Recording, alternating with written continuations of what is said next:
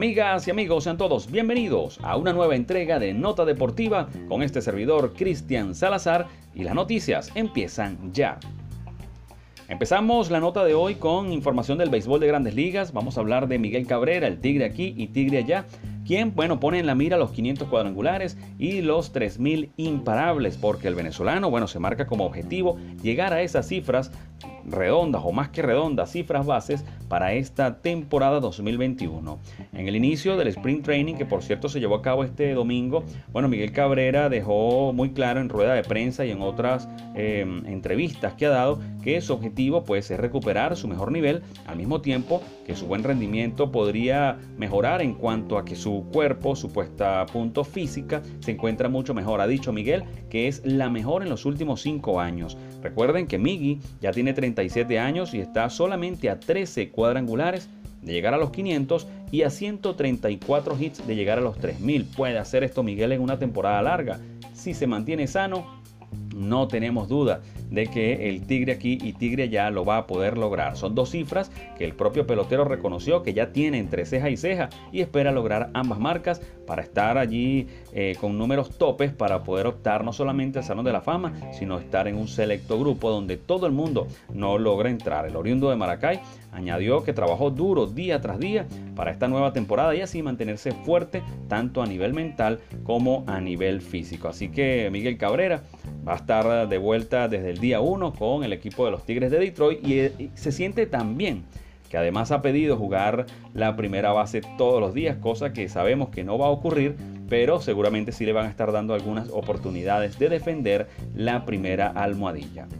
Continuamos con más béisbol. Tenemos que hablar de Gleyber Torres y de todos los venezolanos que arrancaron este domingo los Spring Training. Empezamos con Gleyber porque, bueno, dio una buena eh, imagen este fin de semana en su estreno con los Yankees de Nueva York en esta liga, que es una pretemporada a las grandes ligas. Y bueno, jugó muy bien. Recuerden que eh, Gleyber había estado siendo objetivo de críticas, especialmente por la gerencia del equipo y su presidente eh, Cashman. Y bueno, este ha respondido con una buena actividad. De hecho, se puso en tendencia un video en el cual Gleyber Torres pues pudo eh, resolver un momento importante del juego con un desplazamiento hacia su mano enguantada, se deja caer y hace un buen disparo a primera, potente, como se le, se le tiene acostumbrado ver.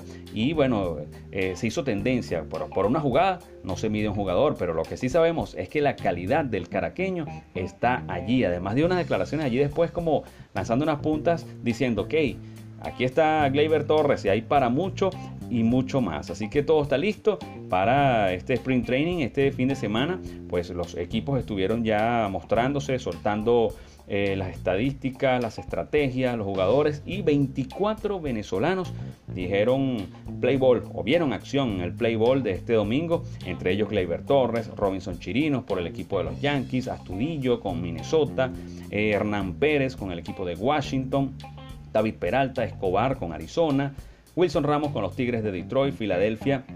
Mostró a Rafael Merchan. Estuvo también allí Ender Inciarte por los Bravos de Atlanta junto a Pablo Sandoval, quien salió para jugar la primera base, Altuve.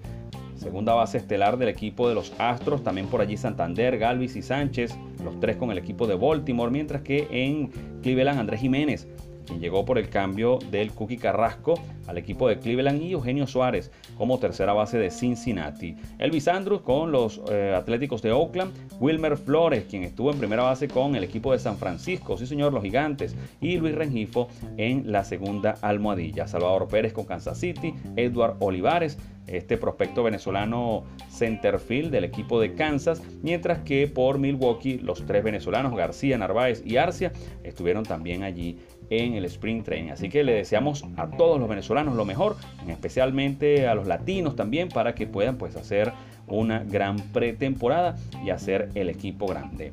Vamos a cambiar de disciplina, nos mudamos al fútbol internacional. Tenemos que hablar ahora de Salomón Rondón, quien brilló en su primera titularidad con el equipo del CSKA de Moscú o el CSK como también se le conoce. El gladiador venezolano Salomón Rondón, bueno, destacó este fin de semana en su debut con el equipo de Moscú en la Liga Premier rusa, pese a la derrota 2 por 0 ante el Lokomotiv en una jornada que marcó la número 20 de la temporada. El vinotinto fue titular eh, disputó 67 minutos en los que logró, bueno, acaparar miradas. ¿Por qué? Bueno, por su desborde, por el ataque, por ese estilo eh, de atacar el, el, arco sin ningún tipo de problemas. Además se le vio muy bien de espalda al arco y ganó varios duelos y estuvo además muy cerca de anotar en par de ocasiones. Salo se estrenó con su nuevo equipo pasado 21 de febrero en un partido de la Copa Rusa ante el SKA de Karasburg y además de esto, pues pudo en ese momento entrar en el minuto 54 y también dejó un buen sabor de boca. Así que el próximo sábado estará jugando la siguiente jornada de su liga, la número 21, y se espera no solamente pueda marcar, sino que como se le vio este fin de semana pueda tener una gran actividad, ganar duelos, repartir eh, un buen fútbol y eso sí, mostrar una buena forma. Para el venezolano, el vino tinto, Salomón Rondón. Continuamos con más información del fútbol. Tenemos que hablar del Fútbol Club Barcelona porque la vista está puesta en la liga en este momento. El Barcelona venció al Sevilla y se metió en la pelea por el título. Sí, señor. Dembélé y Messi fueron los goleadores en una necesitada victoria urgente que tenían los culés. Bueno, un gol de Osumane Dembélé y otro de Leo Messi.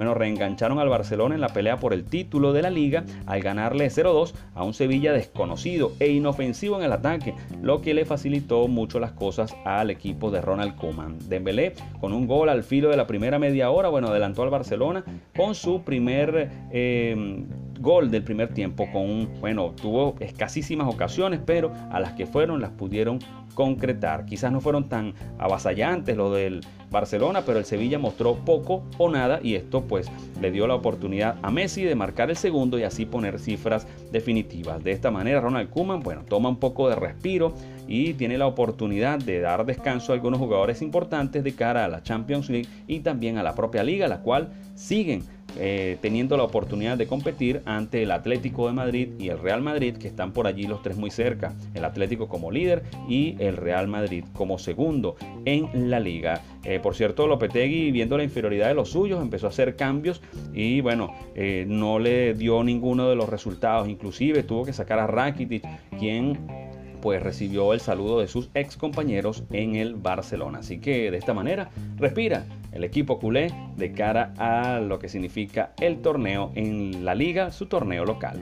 Y nos vamos con información del boxeo internacional porque el Canelo Álvarez se impuso a Gildirín en tres asaltos y retuvo sus títulos. La esquina del peleador turco pues no lo dejó salir a su hombre para el cuarto round, con lo que el mexicano pues sumó su victoria número 55 en su palmarés. Sí, señor. El mexicano Saúl El Canelo Álvarez venció este fin de semana por en tres asaltos al turco Avni Gildirín que de esta manera pudo retener sus cinturones de peso supermediano del Consejo Mundial del Boxeo y también de la Asociación Mundial de Boxeo, los dos inclusive. En una pelea por el que eh, estuvo de un solo lado, bueno, la esquina de Gildirín no lo dejó salir luego de que en el tercer round eh, el mexicano le diera una derecha que lo mandó directamente a la lona, pero él pudo levantarse. Le dio tiempo, según eh, el reloj, poderse sentar para salir al cuarto round y su equipo no lo dejó.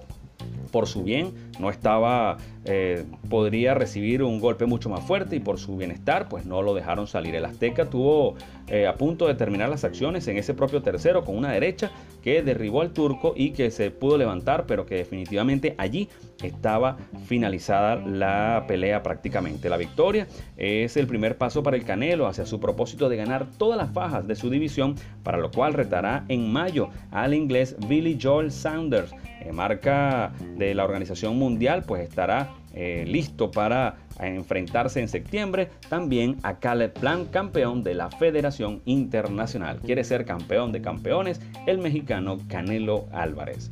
Con esta información damos por terminada esta nota deportiva. Recuerde que puede seguir esta y más informaciones en nuestra cuenta de Twitter e Instagram arroba Cris Salazar 04 arroba nota-deportiva.